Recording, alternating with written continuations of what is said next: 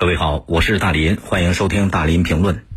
昨天我在节目里边跟大伙儿说了一个事儿：南京江宁区有一家装潢公司，这个装潢公司和消费者签订了合同，消费者也交了钱，可是接下来要么是不开工不履行合同，要么开工之后就玩起了很多潜规则。这件事儿涉及消费者的资金达到上千万，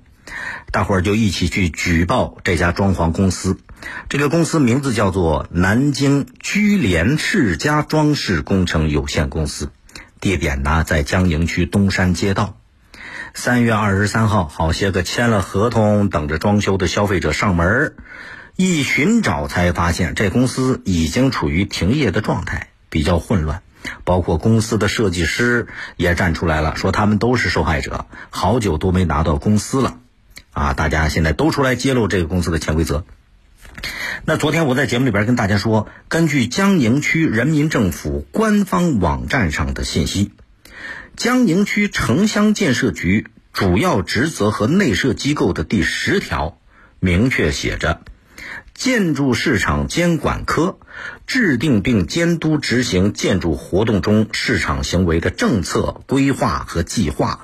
维护建筑市场秩序，承担。房屋市政、装修、装饰等市场行为的监管工作，这是江宁区人民政府的官方网站上写明的。可是呢，记者回来跟我说啊，说他多次电话联系了江宁区城乡建设局，但是人家说这事儿不归他们管，不归他们负责。那到底这个事儿该归谁管呢？你说是记者弄错了，还是江宁区政府网站上写错了呢？然后记者就实地去了江宁城乡建设局去了解情况啊。办公室这个江宁城乡建设局办公室主任叫徐平，他对记者做了明确的说明。这个徐主任说，江宁城乡建设局管的装修装饰工程是指大的装修装饰。就是那些办理了立项、招投标手续和取得施工许可证的这一类装饰装修工程，而对于媒体报道当中的这家装饰公司，它没有相应的资质，所以管理权肯定不在他们江宁城乡建设局，并且徐主任还说，按照住建部一百一十号令和南京市装饰装修管理条例，住宅工程的室内装饰装修工程。谁管是归房产部门，然后有理有据啊！记者赶紧就查询了这个徐主任所说到的《南京市装饰装修管理条例》。可是按照这个条例第四条的规定啊，你看，市建设委员会及市装饰装修主管部门是本市装饰装修活动的行政主管部门，江宁区等。装饰装修行政主管部门负责本辖区内装饰装修活动的监督管理工作。这什么意思？就是江宁区的装饰装修还是归江宁城乡建设局，是他们该管的事儿。可是这个徐平主任还说是归房产局管呢，那就再去问问房产局呀。江宁区住房保障和房产局的工作人员也说了，说他们的确是有一定的监管任务，就是在房屋装饰装修的过程当中。可是他们监管的是什么呢？他们监管主要涉及的是安全问题，比方说你装潢呃装修装潢的过程当中，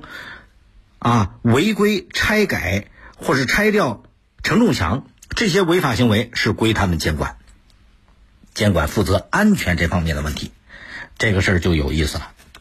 那按照江宁区城乡建设局办公室徐主任的说法，他们只管大的装修装饰，意思就是你要给所有城墙都贴上瓷砖，这种大事儿他们管；老百姓家里边贴瓷砖，他们不管，不归他们负责，并且呢还引经据短，呃引经据典提到了住建部和南京市的相关条例，胸有成竹啊，信誓旦旦的告诉记者，这是。江宁房产部门该管的事儿，可是徐主任引用的这个《南京市装饰装修管理条例》里边也指明了是归江宁区城乡建设局管啊，而且房产部门也解释的很清楚，人家主要负责安全问题这方面的监管啊。你承重墙给拆了，这归房产部门管，这说明什么呢？看来这个徐主任呢要么对文件条例了解的还不透彻、不精，要么就是有踢皮球的嫌疑。这次幸亏遇到的是一个想较真儿的记者。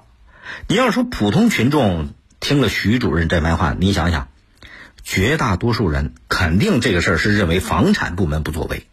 并且对江宁区政府都会有意见。为什么？你江宁区政府的官方网站上也写明的是归城乡建设局管，可是人家城乡建设局说了是归这个房产部门管吗？你看看，大家就会对江宁区政府也会有意见。你说这个后果就可怕了。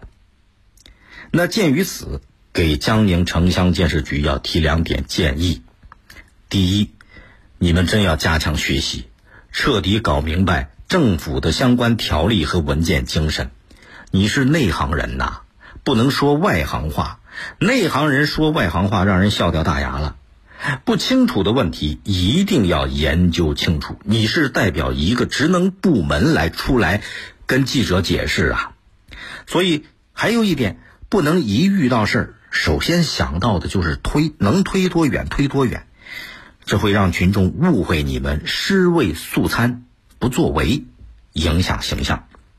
这是第一点建议，必须要加强学习。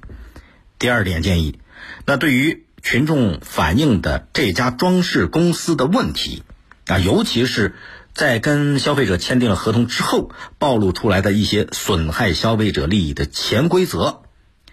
建议江宁区的城乡建设局要以此为契机，把这个事儿作为一件典型案例，去认真调查、核实、梳理，彻底的解决。看看这种坑人的行为是不是还在继续？看看其他的装潢公司存在不存在诸如此类的现象？得以点带面的解决，哎，以点带面的形成体系和制度上的监管。这也是做好你们该做的分内的事啊！既要给自己补上这一课，也不能辜负群众多年来的信任呐。来，欢迎您微信、微博搜索“我是大林”来沟通交流一下。